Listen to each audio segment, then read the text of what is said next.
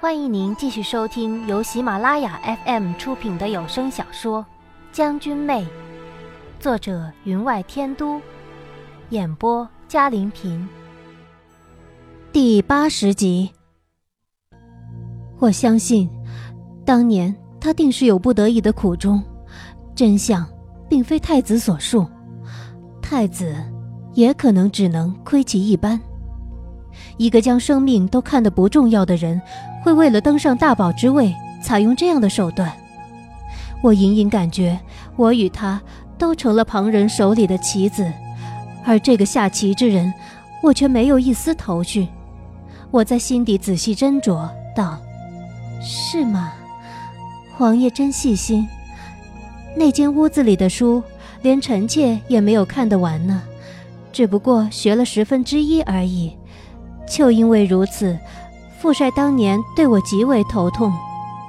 他笑道：“仅十分之一，就能和我打成了平手。如果全学了，那还得了？”我道：“王爷才天资聪明呢，那些残篇断卷极为难懂，有些更不是中原文字，王爷也看得懂。”哦，不难啊，虽不是中原文字。却是深读过的，绿儿就懂深读文字。我想起绿儿略有些诡异的身手，他腾跃之间使的虽是武当派武功，可身形微动之时，关节却仿佛要脱开一般。原来他学过深读的瑜伽之术。原来是这样，王爷，您真是很幸运呢。去了俊家村，恰巧就找到了那蚕茧，又恰巧。有个懂得深读文字的人在身边，更恰巧可用这种办法治我的寒毒。他本就是个聪明绝顶之人，一开始因牵涉到了我，所以心境变乱了。此时听我一说，便理清了思绪，问我：“你是说，王爷为我赐学之事，以后还是不要做了吧？”我轻声道。他苦笑。就算是别人刻意引我入谷，但你的身体总见了起色，本王怎能不做？别怕，十天才一次呢。如果我的脖子能动，我多想咬他一口啊！为什么他不薄情寡义一点？为什么他就是这样的榆木脑袋？我耐着性子道：“王爷，你为臣妾赐血也没有什么用的。”臣妾感觉不到身体的暖意。他笑了。你这样担心我，我很高兴。我说过了，十天才一次，不要紧的。简直是对牛弹琴啊！那我问你，你流的鼻涕会有血腥味吗？他哈哈干笑两声。呵呵，这几天天气干燥，杜龙见本王日夜操劳。就叫人天天炖人参给本王喝，想不到补得过了，一流鼻涕就有几丝血丝。王爷，臣妾说句实话，不知你听不听？他满心欢喜道：“听，当然听。”你那两声干笑好假。不如我们做一个协议，离下次赐学不是还有十日吗？这十日，你便好好休息一下，不用，不用整晚陪着我了。再叫人查一下清妃。清妃怎么了？糟了，我怎么忘了？可不能叫她发现。其实我一直是耳目灵敏的，不能将清妃在我身上做的手脚告诉她，要不然扯出好大一串麻烦事儿来，叫我们如何再自欺欺人？我道。清妃原是我叫小七找的一个女子，叫她引起皇帝注意的。原来没查清她的底细，我左想右想，总觉得这个女子留在宫内，只怕是一大隐患。那好，我叫刘光跟着她。你的直觉总是准的，就像以前有好几次咱们配合杀敌，妖观远处尘埃，你必会察知敌方动静。又被人崇拜了。可我心里却没有沾沾自喜。他一崇拜，便让我想起小七接我糗事那一段了，更坚定了我将这段时间看尽红尘万丈，冷眼旁观暧昧的种种死埋在心底。王爷说笑了，王爷以后的声望不是更高于我？战神之封号，臣妾可是从未得过。他极为喜悦。你也这么认为？是啊，全军将士都这样认为。啊，那就好，那就好。我没有问他当年种种，以他对我的种种，不知道怎么的，我便认为他不愿意告诉我，却是为了我好。如果是以前，我怎么会有如此大的转变？必因那沾满鲜血的断头台而恨意丛生。可如今，我的心中只有微微的暖意，还有他，在登大宝之际，用自己的命来救我。这样的人，就算是当年，他怎么舍得让我饮毒？我得感谢这么长时间躺在床上听他的唠叨，让我了解他是什么样的人。要不然，以我的性格，怎么可能相信他其实是这样的人？至尊皇位，至贵权位，是任何人眼前的糖果，让人不忍拒绝，所以太子才会以为他也是如此。可他却可以在这一切唾手可得之际，为了我，伤害他自己。他无言地揽着我，鼻息之中是浅浅的呼吸。他又睡着了吗？他今日比昨日睡得更早。我该怎么办？怎么才能阻止这一切？如果再这么下去，为了救我的性命，前面即使是陷阱，他也会跳下去。小七，现在唯一指望的便是小七了。我道：“明天能叫小七来一趟吗？”他倏地从梦中惊醒。你刚才说什么？我道：“我想见小七。”好好。明天我叫他过来。年玉，你是不是？是不是？他没有说下去。我猜到了他话中的意思，是不是喜欢的人是小七？就让他误会下去，也许他就对我不会这么尽心尽力了。也许可保他一命，事情不会一发而不可收拾。可要我承认喜欢小七那根油条，着实有点难。于是我沉默不语。他便没有再问下去，恐怕是心中为难，怕听到结果吧。他依旧揽了我，笑了笑。小七如果知道你平日也会说话，一定会高兴死的。是啊，我们从小一块长大，对我最亲的人就是他了。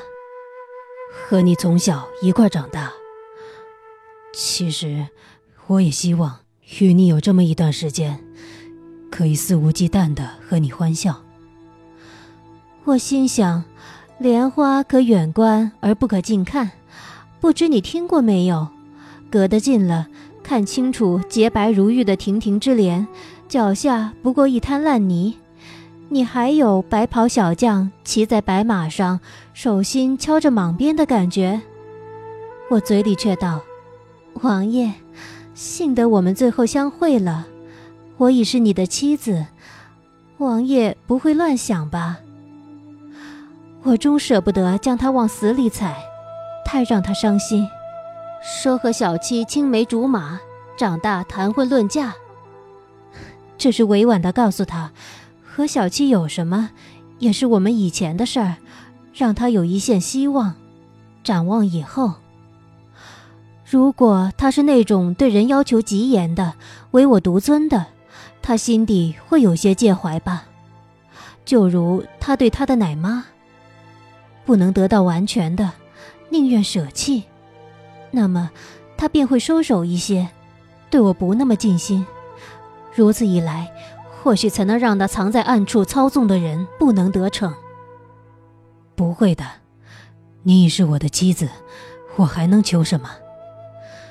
他语气之中尽是心满意足，让我感动之余却一阵心悸。他该怎么办？如果我能动弹，我会想出好的办法，设个陷阱将他关起来，也不让他中人家圈套。可我不能动，而且这个陷阱设得高超而恶毒，它施于我身上的内力，的确是对我的身体恢复有帮助的。忽然之间，我脑中闪出一个念头：当年那杯毒酒。是不是也是那幕后之人让我饮下的？您正在收听的是由喜马拉雅 FM 出品的《将军妹》。当年，正因为是接到他的调令，我才从杜青山赶了回来接旨，见到的却是太子。为助我荣归，他便在宴上赐酒，还开玩笑说。皇帝知道郡将军秉性，特从西域取来美酒。正因为听说是他拿来的，我才毫不怀疑地喝下了。更何况普通的毒，我略一闻便知，哪会中招？可当年那酒，纯如玉浆，入口绵甜，的确是好酒。入得口中，却是全无半点毒性。只是后来太子在斟酒之时。让我察觉到了蒙汗药的味道，这才知道入了陷阱，发暗号叫三星一同闯了出去。等骑上马，才觉得浑身冷热交替，经络更是痛不可言。那酒是专为武功高强之人所设，所以我才那么肯定是太子动的手脚。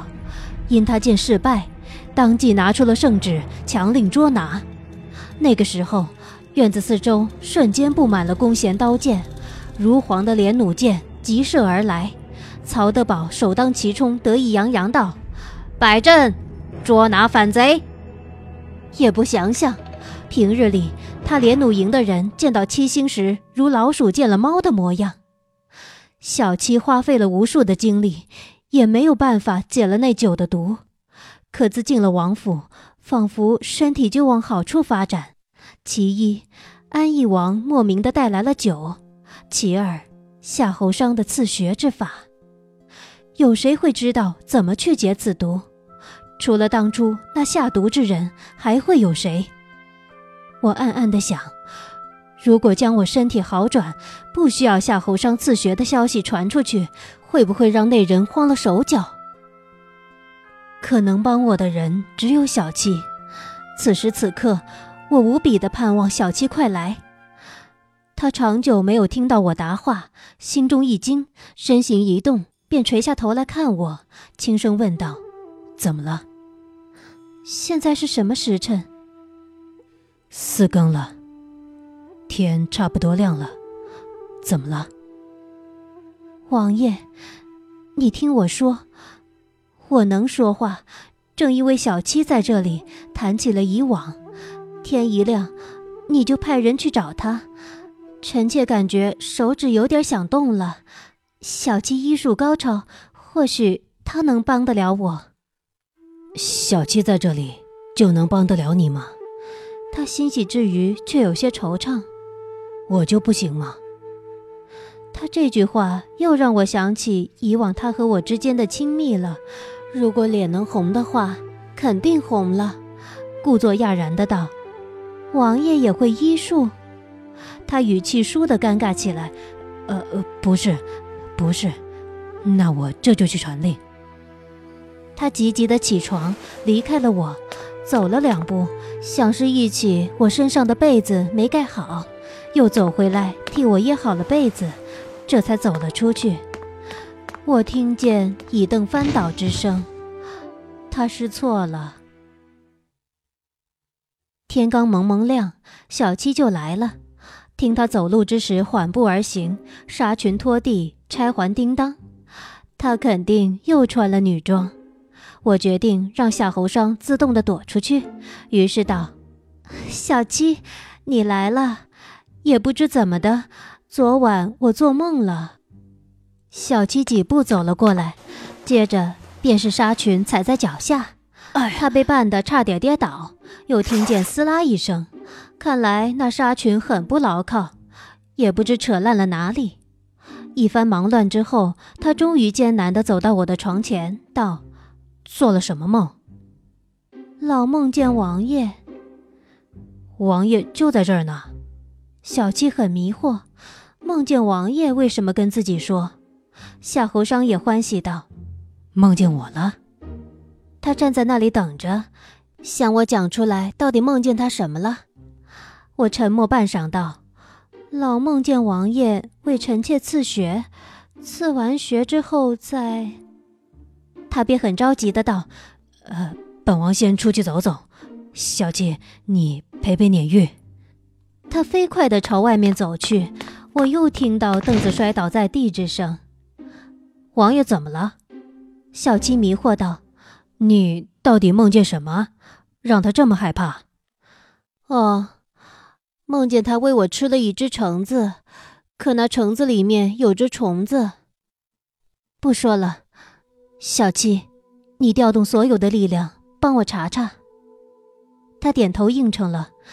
我们之间早有默契，所以不用多说，他便明白了我的意思，却是无比震惊。你怀疑？不错。若不是如此，当年为何会有这样的变故？而且那清妃，不会的，不会的。虽然说了两个不会，可他语气中的迟疑却极深，我便明白，他也有些相信了。他躲得极为隐蔽，也许只有这样才能将他引出来。但是您现在的身体如此，不怕，我不是能说话吗？尽快将消息传出去。是不是因为王爷？他吞吞吐吐的道：“你告诉我，他现在到底怎么样了？”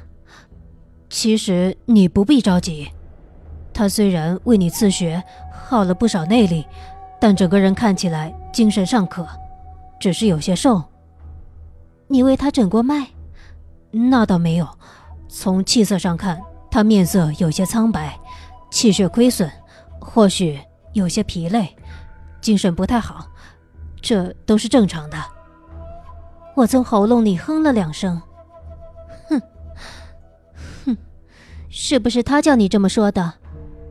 他半晌没有言语，嘟哝道：“就知道骗不过你，王爷的确是不太好。”他吞吞吐吐的道：“原本健康的肤色变得有些发青，脚步更是虚浮，眼中红血丝隐现。”依我看，他的精力耗损极大。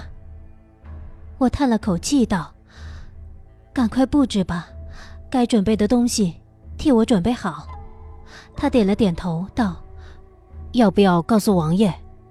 我找机会同他说吧。如果他不配合，计划还怎么进行下去？”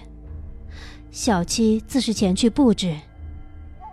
眼前依旧一片黑暗，不能视物，手脚。依旧不能动弹，但我想，就算如此，那又怎样？我不是任人摆布之人，从来不是。听见房门一声响，我听到了他的脚步声，随之而来的却是淡淡的兰花香味儿，便道：“王爷，是蕙兰吗？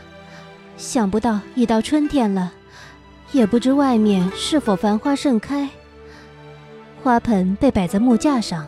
他笑道：“是啊，外面的花都开了，只是你不知道现在是什么时辰。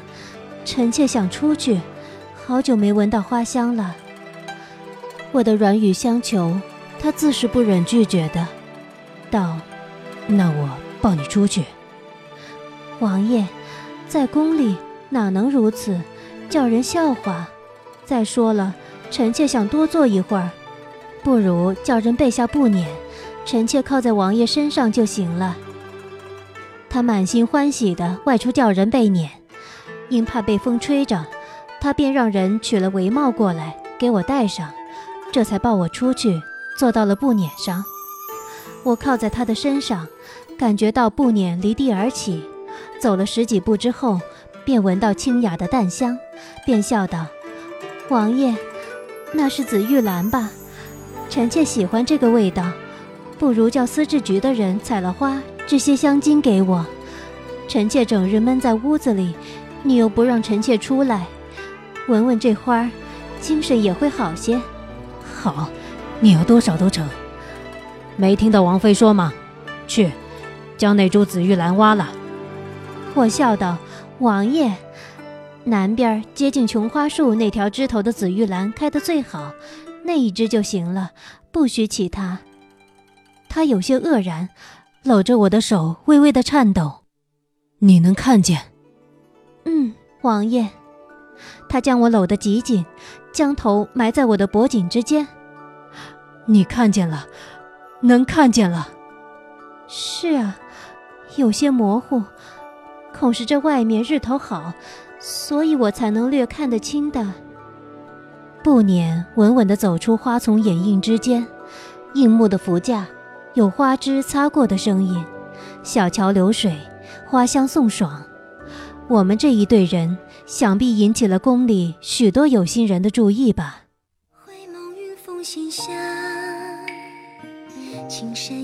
听众朋友。